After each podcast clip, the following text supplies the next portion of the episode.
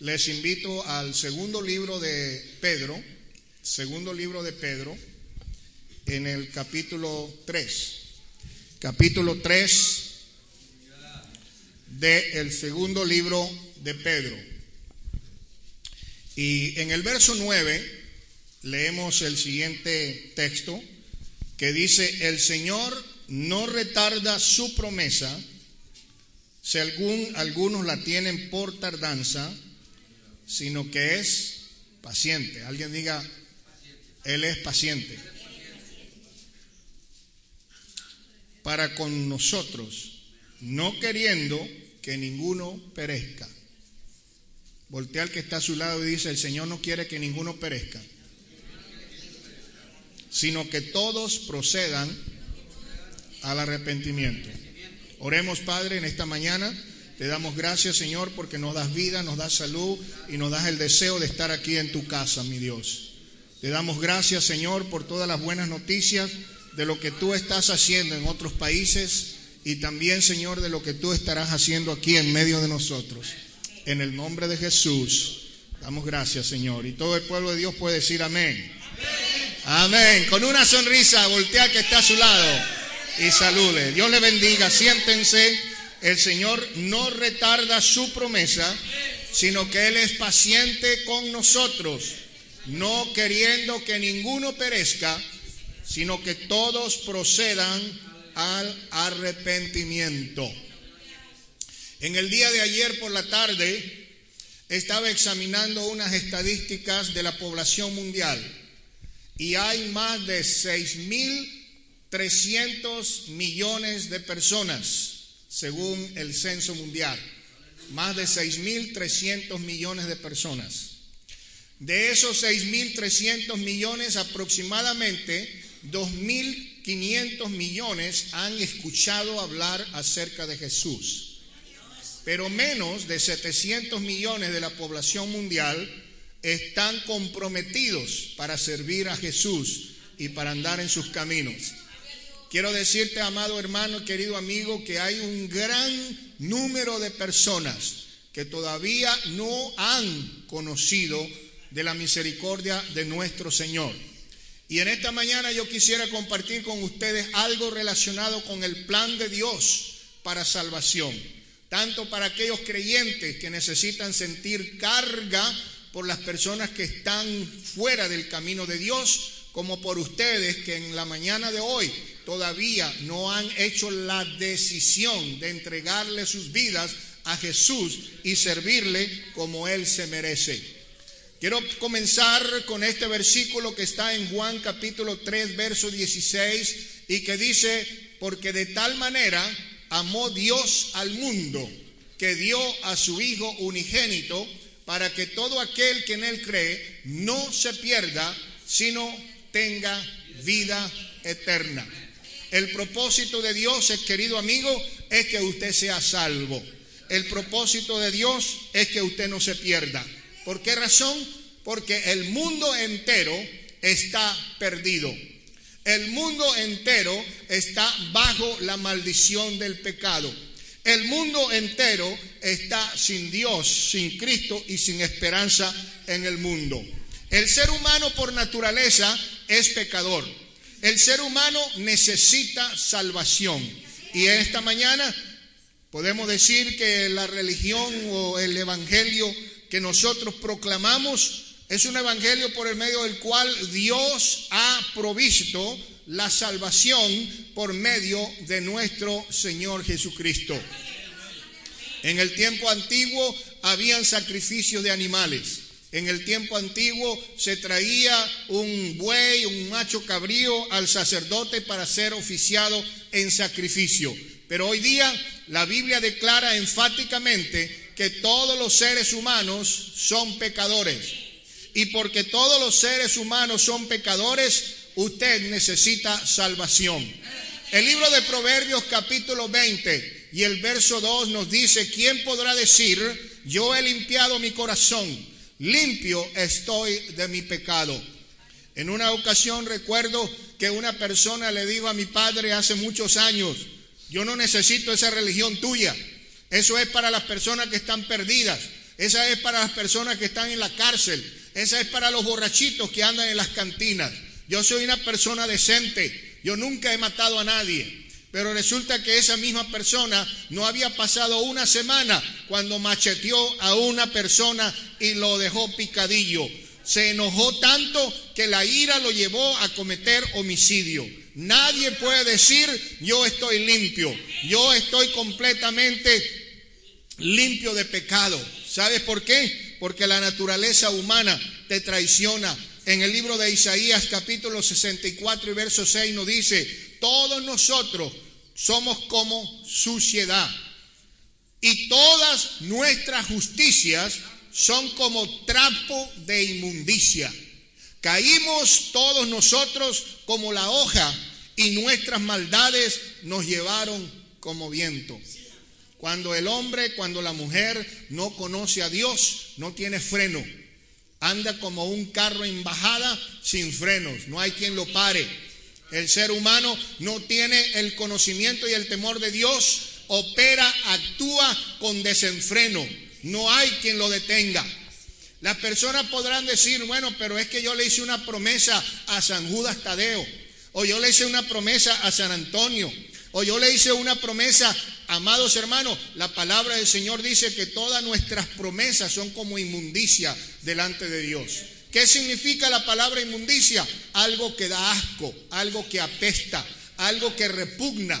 Cuando nosotros queremos presentarnos delante de Dios, invocando nuestras propias justicias, invocando nuestros propios sacrificios, el Señor dice, todo eso que tú hagas es abominable, repugnante delante de mi presencia. No hay nada que tú puedas hacer que te pueda perdonar. ¿Sabes por qué? Porque mientras más te afanes y mientras más tú trabajes por tu propia salvación, es como algo sucio, es como algo inmundo, es como algo que realmente delante de mi presencia me provoca asco y repugnancia.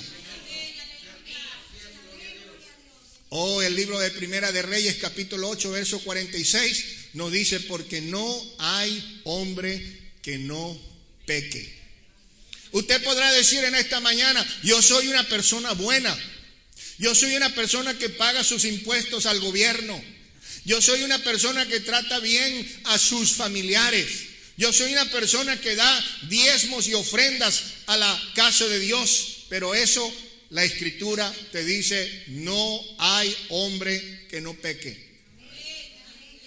Mientras más religiosamente se quiera comportar una persona, Dice la palabra del Señor, las cosas peores que yo aborrezco son las cosas que yo me encuentro haciendo. Romanos 3:23 dice, por cuanto todos pecaron, todos pecaron, están destituidos de la gloria de Dios. El pecado hace enemistad entre Dios y el hombre. Y muchos se preguntan, bueno, ¿y qué es pecado? La Biblia dice, toda maldad es pecado. La Biblia dice, el pecado está en aquel que sabiendo hacer lo bueno, no lo hace. Todos pecaron y están destituidos de la gloria de Dios. ¿Sabe que el pecado tiene un precio? El pecado tiene una recompensa. La Biblia dice, la paga del pecado es muerte, pero el regalo de Dios es vida eterna. Alguien preguntará en esta mañana, pero ¿cómo qué clase de muerte? Jesús, en el Antiguo Testamento, el Señor le dijo a la primera pareja en Edén, el día que ustedes violen el mandamiento, ese día van a perecer. El día que coman del fruto que le ha sido prohibido, ese día van a morir. Y el diablo le dijo, ah, mentira de Dios, si sabe el Señor que el día que él coma, vas a ser igual a él y sabes todas las cosas. Y fue algo tentador a la mujer. Pero amados, hay una clase de muerte. La palabra muerte significa separación. Y hay una muerte que es muerte física, muerte natural, cuando el espíritu del hombre o el espíritu de la mujer se separa de su cuerpo y dije, se murió fulanito. Quedó bien tieso ahí, míralo. Hay que enterrarlo. Hubo una muerte física hubo una muerte natural. Pero además de eso, hay una muerte que significa separación entre el Espíritu de Dios y el Espíritu del hombre. Cuando el Espíritu del hombre está separado del Espíritu de Dios, entonces hay muerte espiritual. Y la muerte espiritual tiene remedio. La muerte espiritual tiene sanidad. La muerte espiritual se puede recuperar una persona. Jesucristo dijo, el que cree en mí, aunque esté muerto, vivirá. Si estamos muertos en delitos y en pecado, creyendo en Jesús, tendremos vida eterna y pasaremos de muerte a vida, de las tinieblas a la luz. Pero hay otra clase de muerte que esa es terrible, se llama muerte eterna. Y la muerte eterna es la separación eterna del Espíritu de Dios y el Espíritu del hombre. Ahí no va a haber lloro ni crujir de dientes que te ayude. Ahí no va a haber nadie que te saque del sufrimiento, de la agonía, del tormento de estar en el lago de fuego y azufre que consume. Entonces el Señor te está advirtiendo en esta mañana, escapa por tu vida, salvate vos que el juicio viene, dice el Señor. Por cuanto todos pecaron, todos están destituidos de la gloria de Dios. Pero en esta mañana podemos decir que la salvación viene única y exclusivamente por medio de Jesucristo. La palabra del Señor dice que sin derramamiento de sangre no hay remisión de pecados.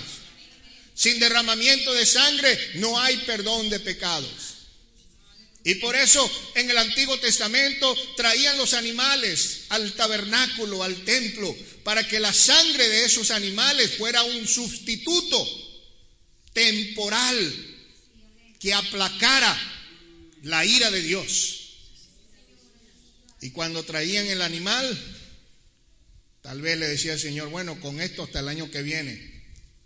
Pero un día miró Jesús que miró Juan Bautista que venía Jesús y dijo, "Este es el verdadero cordero de Dios que quita el pecado del mundo."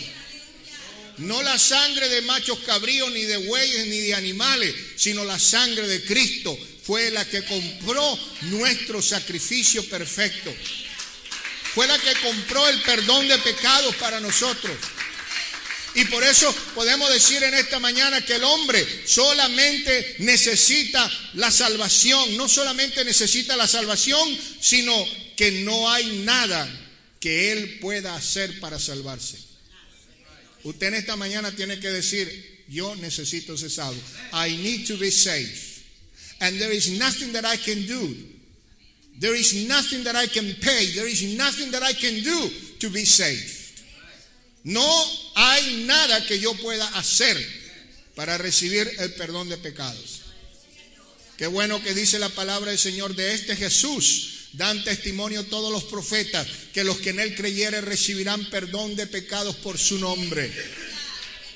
Damos gracias a Dios que hemos conocido el nombre que es sobre todo nombre, delante del cual toda rodilla se dobla y toda lengua confiesa que Él es el Señor. La Biblia dice en el libro de Efesios capítulo 2, versos 8 y 9, porque la gracia, porque por gracia sois salvos Gracias soy salvo. Por gracia soy salvo. Alguien diga, por gracia soy salvos. Qué maravilloso que el Señor dice, vengan y compren sin precio. Porque qué terrible es que usted quiera ir a comprar algo y no tenga con qué pagarlo. Y si es como algunas hermanas van a decir, vamos a esperar que lo pongan en sale. Ahorita vale 300, pero cuando pase la moda, la temporada, lo van a poner a 20. Yo me voy a esperar hasta que lo pongan a 20 y lo voy a comprar. Ya cuando lo compre ya pasó de moda.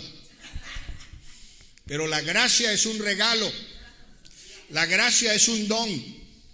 Y es algo más que un regalo, es algo que tú no te mereces. ¿Cuántos de ustedes trabajan la semana y al fin de la semana le dan un cheque por el pago de su salario? ¿Cuántos de ustedes se, se merecen el salario que le pagan por su trabajo? Usted está recibiendo el pago de su trabajo. Pero la gracia significa que usted está recibiendo algo que no se merece. Algo que no le pertenece. Algo que no se lo ganó. No hay absolutamente nada que nosotros podamos hacer para aplacar la ira de Dios. Solamente gracia, que significa regalo inmerecido, el don de Dios. Por eso dice la Biblia que el regalo de Dios es vida eterna. Y esto no se recibe a través de algo que yo haya hecho. Me voy a portar de esta manera para que Dios me bendiga, me prospere y me salve. No, esto dice la Biblia que es por medio de la fe. Fe significa creer en el sacrificio vicario, sustitutivo del Cristo Redentor en la cruz del Calvario. No es nada que yo haya hecho o algo que yo pueda hacer. Es simplemente lo que Jesús hizo en la cruz del Calvario. La palabra del Señor dice que Él llevó nuestras iniquidades que Él llevó nuestros pecados. ¿Dónde los llevó? Lo llevó en la cruz que llevaba en su hombro cuando iba camino hacia el Calvario, cuando iba subiendo por esa empinada hacia el monte del Gólgota o la calavera. Allí Él estaba llevando en la cruz el castigo de todos nosotros y por sus llagas fuimos también curados. ¿Cuántos pueden decir gloria a Dios? No depende de nosotros. Por eso la escritura dice que Dios no hace acepción de personas. Tal vez la gente rica pueda decir, bueno, yo tengo con qué pagar. Yo tengo con qué. ¿Sabe que en el tiempo de Martín Lutero había en la iglesia católica lo que se llamaban las ventas de las indulgencias? Y la venta de las indulgencias fue lo que realmente sacudió a Lutero en aquel tiempo porque estaban construyendo la Basílica de San Pedro en Roma y se les ocurrió una idea para levantar fondos. Y la idea era que se podían vender indulgencias dándole permiso a las personas, dependiendo de lo que habían pagado, para que cometieran cualquier pecado, cualquier infracción, cualquier delito. Y decía el dicho, tan pronto suene el din din de las monedas en la bolsa de los que están cobrando indulgencia, la persona queda absuelta por voluntad del Papa y de la Iglesia de cualquier delito o de cualquier pecado que cometa. Entonces el que era rico podía decir, me voy a comprar cinco mil dólares de pecado y voy a hacer todo lo que se me pegue la gana. Y la iglesia me va a exonerar, me va a perdonar. Martín Lutero consideró que esta era una vulgar forma de explotar a la gente y fue cuando decidió que el justo por la fe vivirá y no por lo que pague. No hay nadie que pueda pagar por recibir el beneficio de Dios. A mí me da tristeza con tanta gente que se dejan engañar por personas que te dicen, si me das mil dólares, pedí tres deseos y se te van a cumplir. Si querés recibir los papeles de la emigración, mandame una ofrenda de mil dólares y a los 15 días te va a caer la tarjeta verde en tu casa. Y están pensando que el don de Dios se compra con dinero. Hubo una vez un hombre que después de haber escuchado un predicador apostólico pentecostal que estaba llegando al corazón de la gente en Samaria, le dijo, mira, aquí tengo la palabra, si me entregas el don de hacer lo mismo que tú haces. Hmm, no sabía con quién se estaba metiendo. En prisiones de maldades veo que estás porque has pensado que el don de Dios se compra con dinero. La salvación es por gracia. No depende de nosotros. No depende de si yo tengo o no tengo, porque entonces el pobre estaría frito en el infierno. Pero tanto el pobre como el rico necesita a Cristo. El blanco y el moreno necesita a Jesús. El prieto y el güero necesitan a Jesús. Y todo esto es por medio de la fe. Fe significa yo acepto que Jesús pagó el precio en la cruz del Calvario. Dice la Biblia, fuimos rescatados de nuestra vana manera de vivir, no con cosas corruptibles como oro o plata, sino con la sangre preciosa. Él pagó un precio, no de plata, no de oro, pagó con su propia vida. En el libro de Juan capítulo 14, verso 6 dice la Biblia, yo soy el camino, yo soy la verdad, yo soy la vida y nadie viene al Padre sino por mí. Yo me quiero detener aquí un poquito porque hay muchas personas que dicen nadie va al Padre, nada más le cambian y hay inclusive algunas Biblias modernas que le han cambiado donde dice nadie va al Padre, pero originalmente la escritura dice nadie viene, nadie viene al Padre si no es a través de mí. Hay muchos que todavía están creyendo que Jesús es uno y el Padre es otro y el Espíritu Santo es otro. Pero el mismo Señor Jesús dijo que era uno. Quiero que ustedes sean uno, así como el Padre y yo somos uno, una unidad numérica, un solo Dios, una sola fe, un solo bautismo, dice la Biblia. Oye Israel, el Señor nuestro Dios, el Señor uno es. No tenemos por qué estar añadiéndole a los dioses cosas que no le pertenecen, pero qué hermoso es saber que podemos venir a Jesús porque Él es el camino, Él es la verdad y Él es la vida. Nadie viene al Padre si no es por mí. ¿Sabes una cosa? El hombre, la mujer sin Dios está enemistado con Dios. Y yo no sé si tú has tenido alguna vez un enemigo. Pero hace muchos años se me apareció un enemigo en mi vida. Y la gente me decía, arriba, pobrecito, tú no sabes lo que es tener a este hombre de enemigo.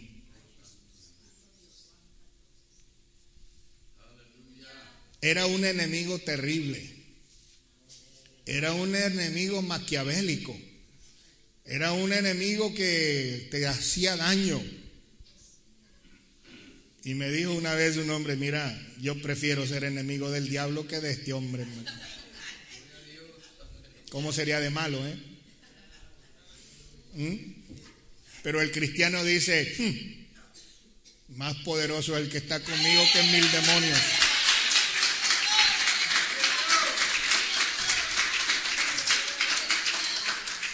Pero sabes una cosa, la Biblia dice el tiesto de los tiestos, el cacharro de los cacharros, la basura de la basura, es todo aquel que contiene con su hacedor. ¿Tú te imaginas ponerte de enemigo con Dios? ¿Te imaginas de enemigo con Dios? ¿Te imaginas de enemigo con Dios? La Biblia dice, si el justo con dificultad se salva, ¿dónde aparecerá el impío y el pecador? Por eso la escritura te dice, hey, escapa por tu vida, huye del juicio, huye de la condenación, hoy es el día de salvación, escapa, porque si no vas a caer en las pailas del infierno donde será el lloro y el crujir de dientes. Y el Señor dice en su palabra, Él no quiere la muerte del pecador, sino que se arrepienta y viva. Juan capítulo 8, verso 24 dice, moriréis en vuestros pecados. Ah, pero es que yo me confieso con el Padre. ¿Sabes una cosa? Que el Padre no tiene poder para perdonar pecados. Él te asuelve en nombre de la iglesia y te echa una crucecita y te dice en nombre de Pater, Filis, Espíritu Santo y te manda a rezarle a la Virgen diez Aves Marías y tres Padres Nuestros y dice, te absuelvo de toda culpa. ¿Y quién lo asuelve a él? A él se va a confesar con el obispo y el obispo con el cardenal y el cardenal con el papa y el papa. No hay nadie. Mira, le dijeron a Jesús en una ocasión cuando él dijo a un hombre paralítico, le dijo, tus pecados te son perdonados. Y el que estaba ahí oyendo con la oreja parada dijo, este hombre es un blasfemo. Fíjate lo que dijo. ¿Quién puede perdonar pecados sino solamente Dios? Solamente Dios. Solamente Dios. Y este blasfemo anda perdonando pecados. Y Jesús dijo, ¿qué es más fácil decirle al paralítico, levántate y camina? O decirle tus pecados te son perdonados. Para que vos sepáis, para que, para que vos sepáis que el, Hijo del Hombre tiene poder para perdonar pecados. Le dijo al paralítico, levántate, recoge tu cama y vete a tu casa. Jesús tuvo potestad para perdonar pecados. Le digo a la mujer que trajeron porque la habían pescado adulterando. La ley dice que esta mujer tiene que ser apedrada. Jesús dijo, está bien, el que esté libre de pecado tire la primera piedra. agachó su cabeza y se puso a escribir en la tierra y cuando levantó la cabeza todos se habían ido, desde el más grande hasta el más pequeño. Y le dijo, ¿dónde están los que te condenaban? Se fueron, ninguno te condenó. No, Jesús dijo, yo tampoco te condeno. Yo te perdono, te exonero. Vete en paz y no vuelvas a pecar. Jesús tiene facultad para perdonar pecados. Pero dice Juan 8:24, moriréis en vuestros pecados. ¿Por qué? Por no creer que yo soy. ¿Usted no cree que Jesús es el Salvador de tu vida? Te vas a condenar en tus delitos y pecados, vas a morir. No vino Jesús a condenar al mundo. Él vino para que el mundo sea salvo por medio de él. Pero él dijo, las palabras que yo os he hablado, ellas se encargarán de juzgarlo a ustedes. ¿Hay algún incrédulo en esta mañana que todavía no ha aceptado a Jesús como su Señor y Salvador? Usted se va a condenar solito por no haber creído. Pero esta mañana el Señor te dice, hoy es el día de salvación. Hoy es el tiempo cuando tú puedes hacer tu resolución de servir a Dios con todo tu corazón. Y a partir de este momento, el que comience en ti la buena obra se va, se va a encargar de irla perfeccionando.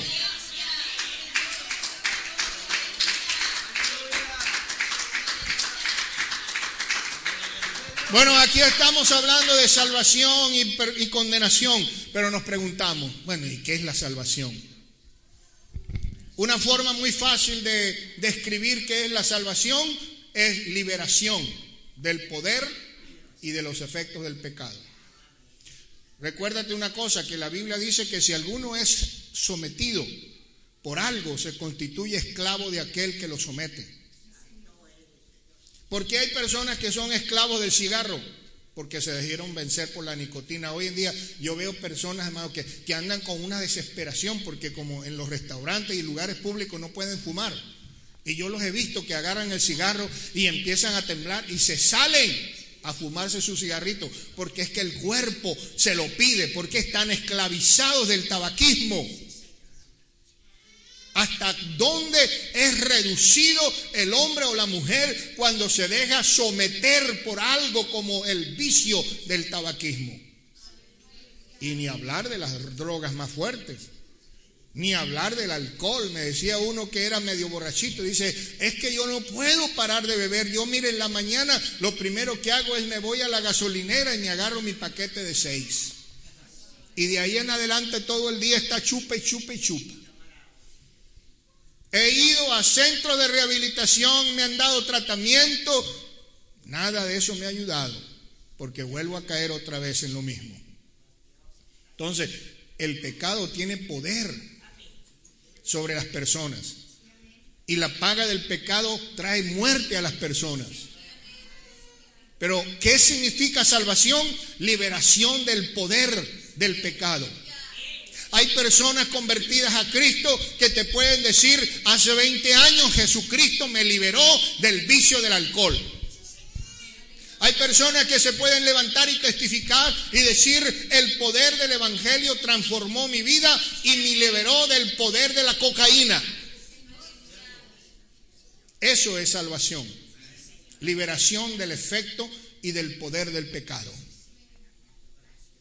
Hay personas que en esta mañana están aquí pueden testificar que Jesús ha cambiado su vida, ha transformado su vida a través del poder del Evangelio. Ahora, para que entendamos lo que es salvación, necesitamos verlo en tres diferentes aspectos. El primer aspecto es que el Señor nos libera en este momento del poder y el efecto del pecado. Yo sería un mentiroso si le digo a usted, yo nunca he sido tentado. Desde... No, al contrario, el diablo no pierde oportunidad para ponerte zancadillas y hacerte caer en tu vida espiritual. Él te pone problemas, Él te pone tentaciones, pero la Biblia dice, bienaventurado el varón que soporta la prueba, que soporta y resiste la tentación.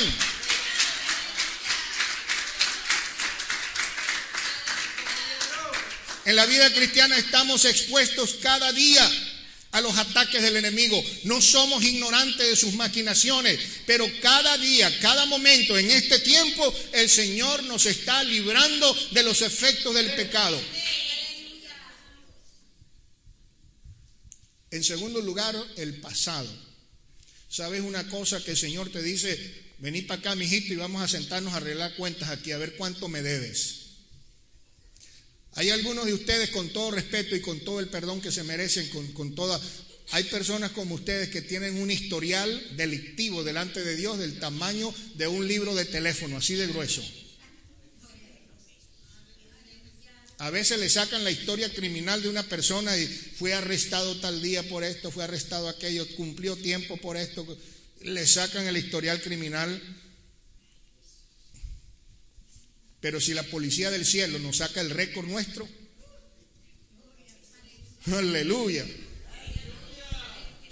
No va a alcanzar un libro de teléfono de la ciudad de Houston así de grueso para escribir todo el récord delictivo que tenemos en el en la corte del cielo. Pero sabes lo maravilloso es que el Señor dice, vení para acá, mijita, vamos a arreglar cuentas, sentate aquí. Fíjate que no importa qué tamaño sea el libro de tu récord delictivo. A partir de hoy, si tú haces una confesión de fe, yo me voy a encargar de que todo tu récord sea completamente limpio. Vamos a comenzar con una página en blanco. Si vuestros pecados fueren negros o rojos, yo lo voy a hacer más blanco que la leche. Y eso es lo que el hombre y la mujer siente cuando da ese paso hacia el bautismo. Usted se bautiza y sale blanquito. No me estoy refiriendo al color de la piel, me estoy refiriendo a la conciencia. Porque si vuestra conciencia te redarguye, mayor que vuestra conciencia es Dios, el cual conoce todas las cosas. Y decía David, ¿a dónde me esconderé de tu presencia? Si subiere a lo más alto del monte, ahí me encuentras. Y si desciendo a la profundidad del abismo, ahí me estás esperando. ¿Dónde me podré esconder yo que tú no me veas? ¿Qué puedo hacer yo? Oculto de tus ojos y todo está abierto delante de ti como un libro. Pero cuando nosotros hemos dado ese paso de aceptar y recibir el sacrificio de Jesús en la cruz del Calvario, no solamente el Señor nos libra del poder y los efectos del pecado ahora, sino que todo lo que está atrás is going to be wiped out. Va a ser libre, limpio. Y vas a comenzar con una hoja en blanco. La Biblia dice, si alguno está en Cristo es una nueva criatura. Las cosas viejas pasaron, todas son hechas nuevas. En tercer lugar, nos dice la palabra del Señor que Dios nos libra de los efectos del pecado en el tiempo futuro.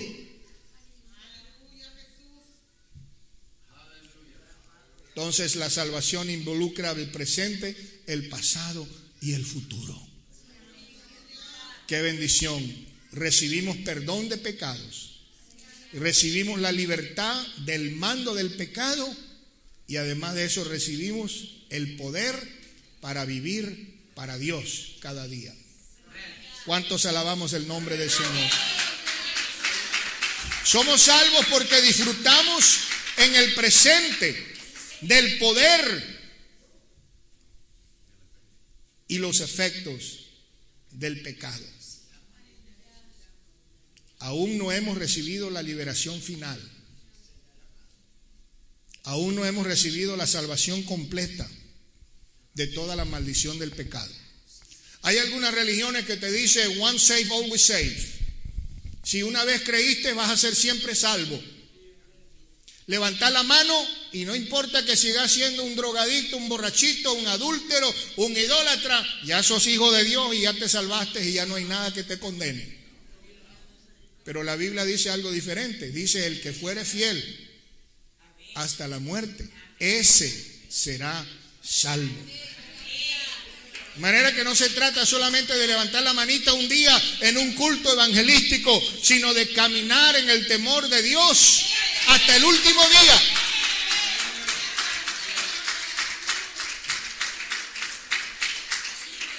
Recuérdate que solo recibiremos la salvación futura, final, si nosotros continuamos viviendo por la fe en el camino del Señor Jesús.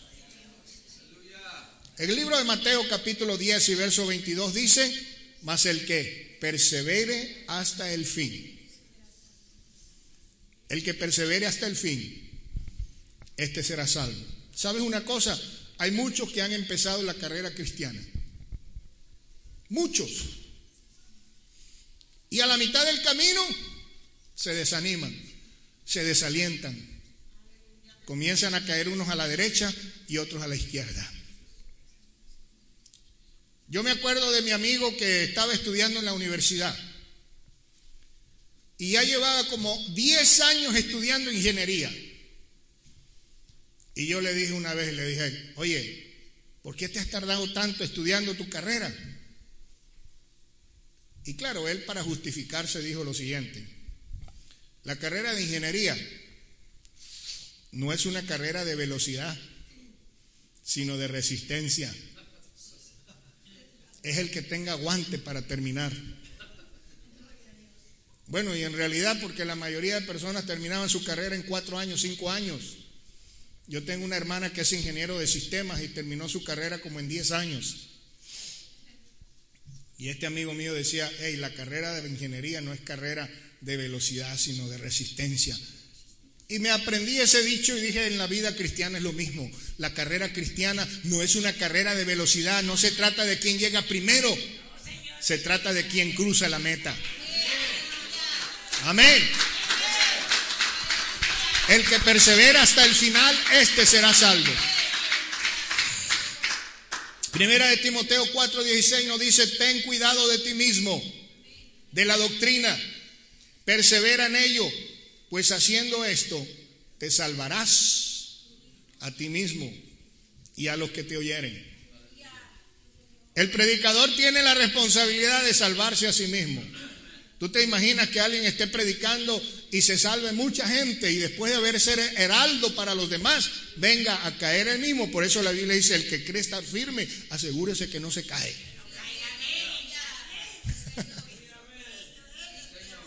Porque muchos en medio de la carrera han caído víctimas de los dardos del enemigo.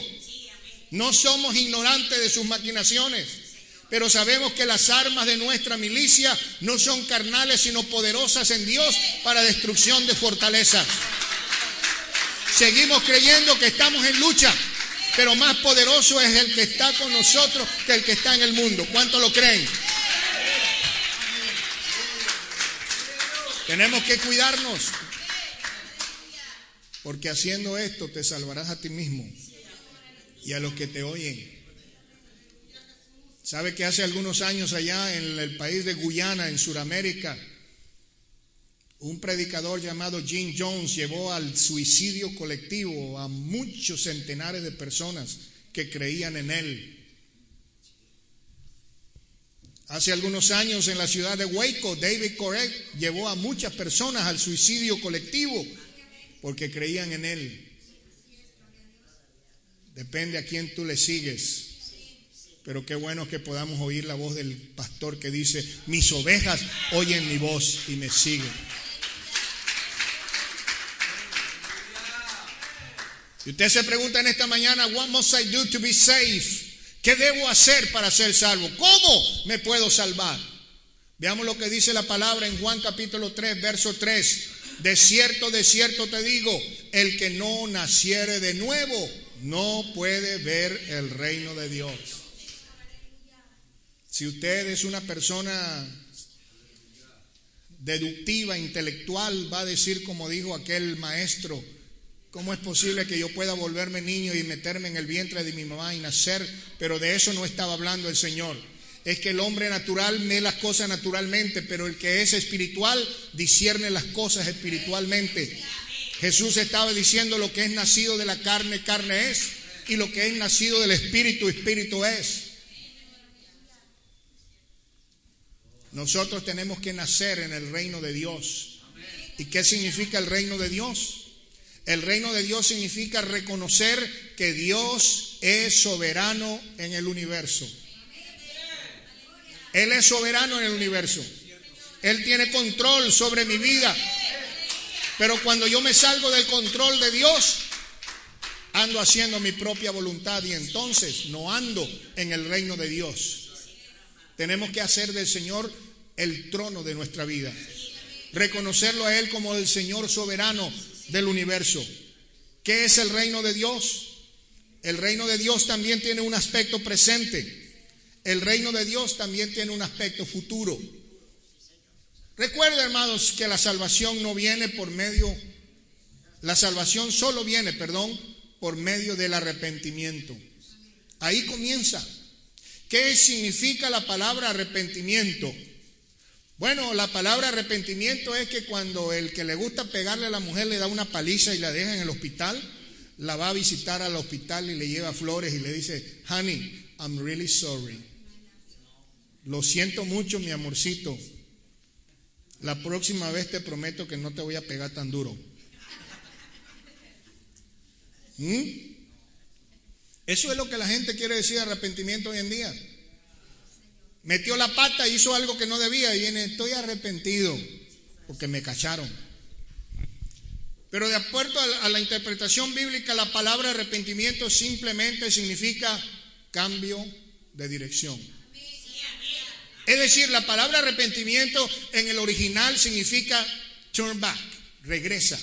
Es como si vas para allá, te das media vuelta y caminas en sentido contrario. Palabra arrepentimiento implica cambio. Y el original dice cambia en su manera de pensar. Porque así como el hombre piensa en su corazón, así actúa. Somos y hacemos las cosas porque actuamos de acuerdo a nuestros pensamientos. Pero cuando cambia nuestro pensamiento, cuando cambia nuestra mente, cuando en lugar de tener una mente carnal tenemos una mente espiritual y la palabra de Dios mora abundantemente en nosotros, nos vamos a vestir de esa estatura de Cristo para hacer las cosas conforme a Dios le agrada y no conforme a la carne le agrada. Arrepentimiento significa cambio de vida.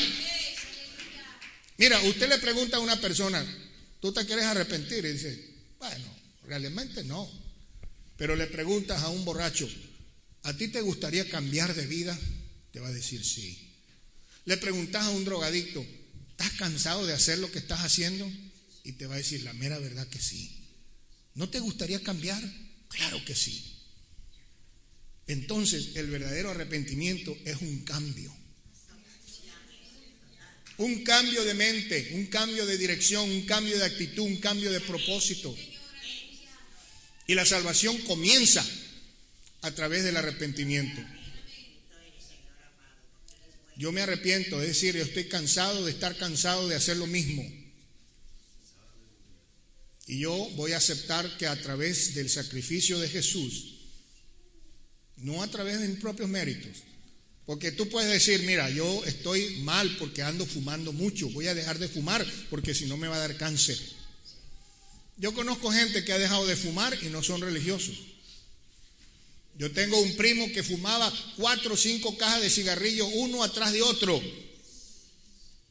Y un día se enfermó y dijo, nunca más vuelvo a fumar. Y hasta el día de hoy no ha vuelto a fumar, han pasado como 30 años pero cambió el cigarrillo por la tomada.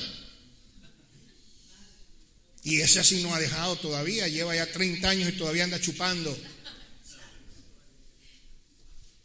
Algunos dirán, no, yo puedo dejar de fumar y puedo dejar de beber sin necesidad de ser cristiano. Es cierto. Porque la salvación no consiste en dejar de fumar y dejar de beber. La salvación consiste en arrepentimiento de pecados y recibir por la fe el sacrificio de Jesús y Él se encarga de hacer la diferencia.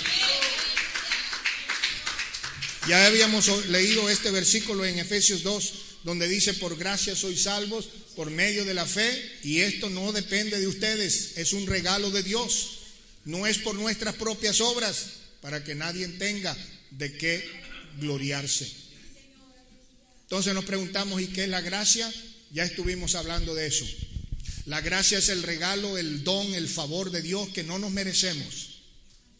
La gracia es la obra de Dios actuando en favor del hombre. La gracia es la salvación, que significa una bendición que nosotros no nos merecíamos. ¿Sabe qué dice la Biblia? Mira, no hay amor más grande que alguien ponga su vida por sus amigos. Si algún familiar tuyo está enfermo y necesita un riñón, si le doy uno de mis riñones, me voy a quedar con uno solo.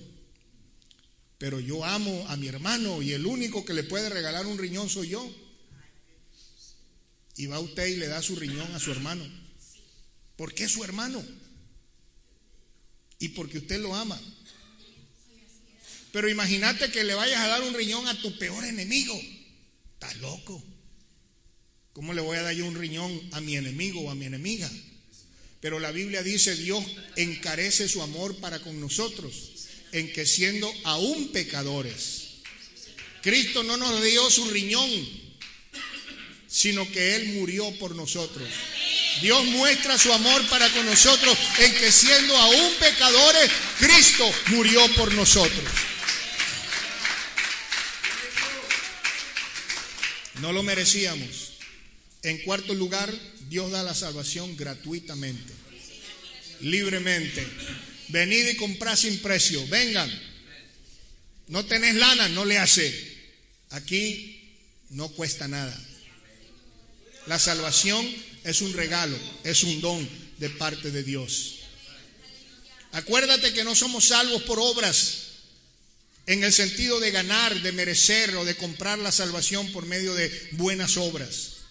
La Biblia dice en el libro de Tito capítulo 2, porque la gracia de Dios se ha manifestado para salvación a todos los hombres y mujeres, enseñándonos que renunciando a la impiedad y a los deseos mundanos, vivamos en este siglo sobria, justa y piadosamente.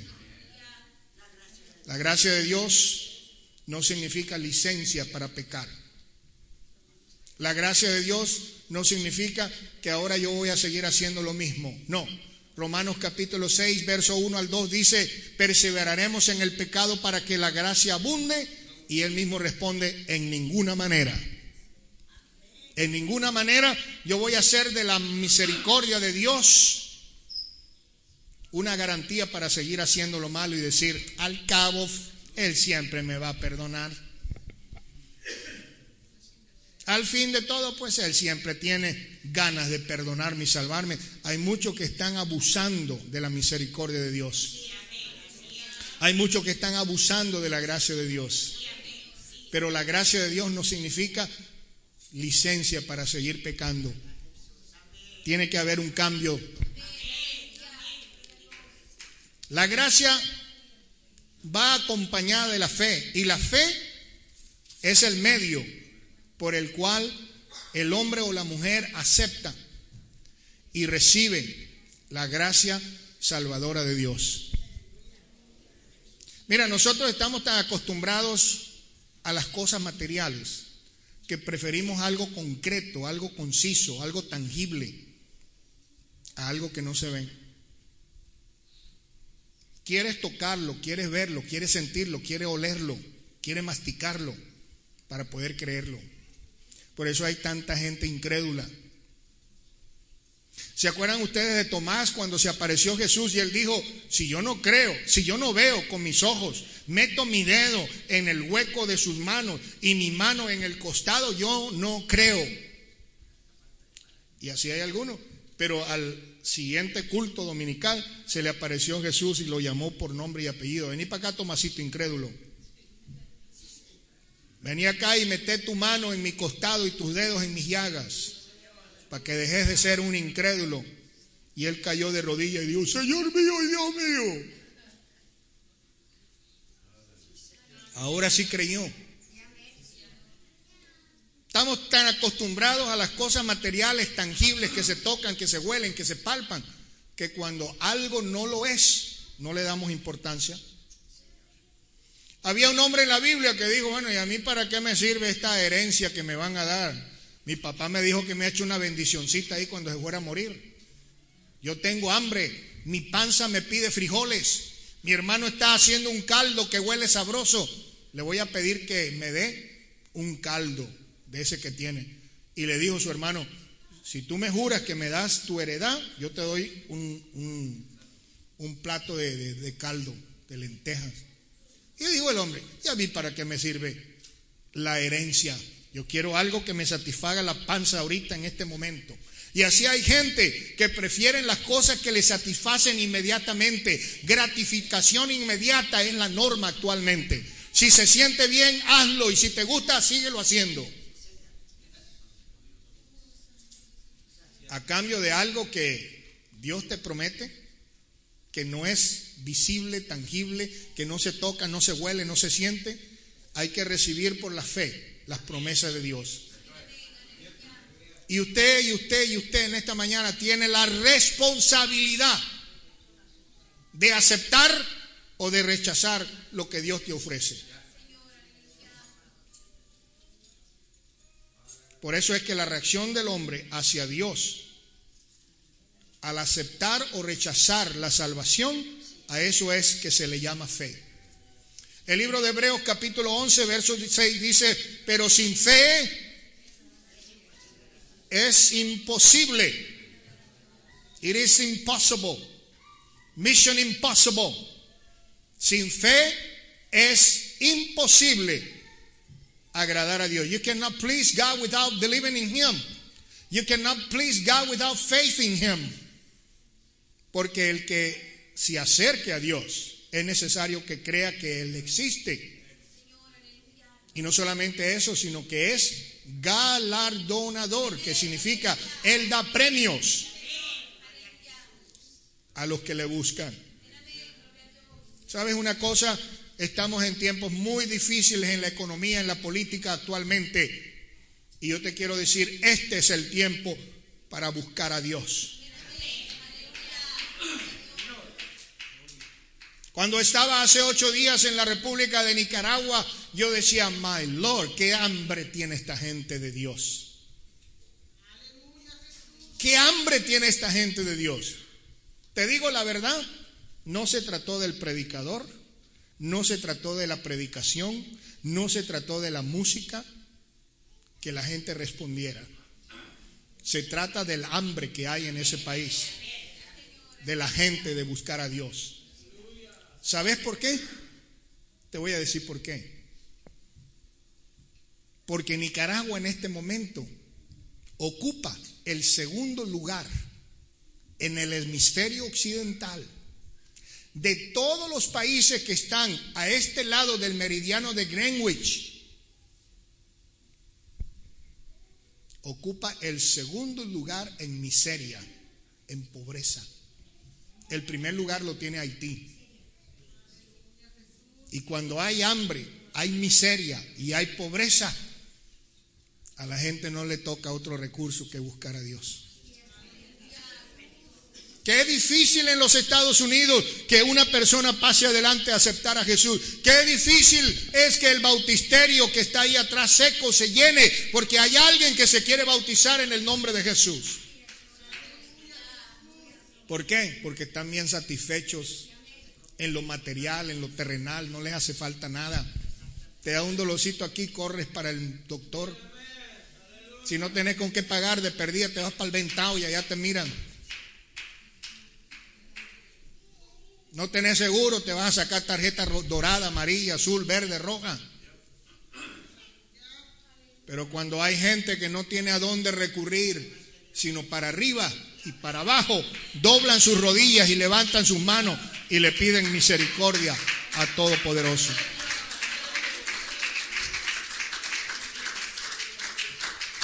Amados, yo quiero parar aquí porque sigue y sigue este tema. Pero yo quisiera que estemos de pie, hermanos. Y yo quiero, en esta mañana, el propósito de esta lección ha sido doble.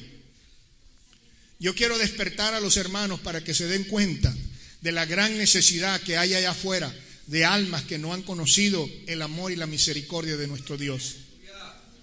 Yo quisiera que usted saliera en esta noche, en esta mañana, con, un deseo ardiente de exponer el mensaje de salvación a personas que no lo conocen.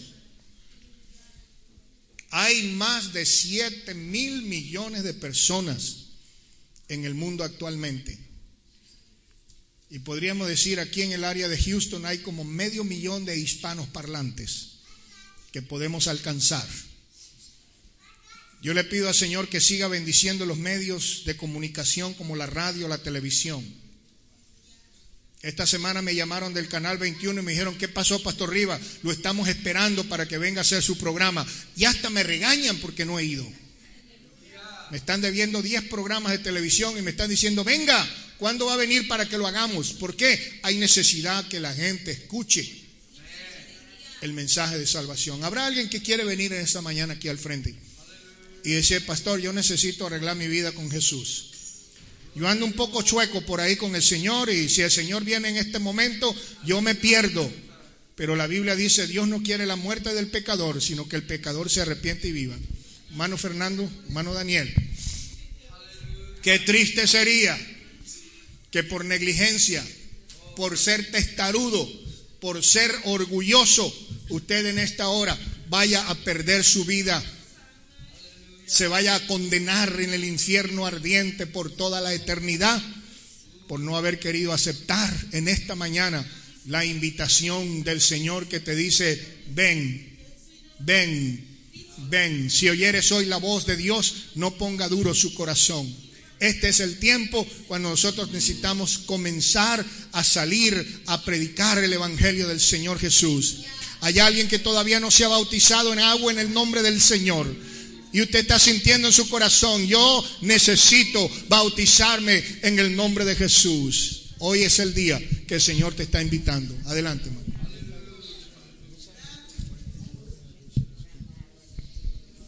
Yo quisiera que alguien más venga. Vamos a apoyar a estos hermanos que han pasado al frente. No se quede atrás. Arrímese aquí donde está el calorcito espiritual y vamos a orar por las almas a orar por los que están sin Dios, sin esperanza, aquellas personas que todavía no se han entregado. Dios bendiga esta juventud hermosa que está pasando aquí al frente. El Señor bendiga a aquellos que han hecho en su corazón la decisión de entregar sus vidas a Jesús.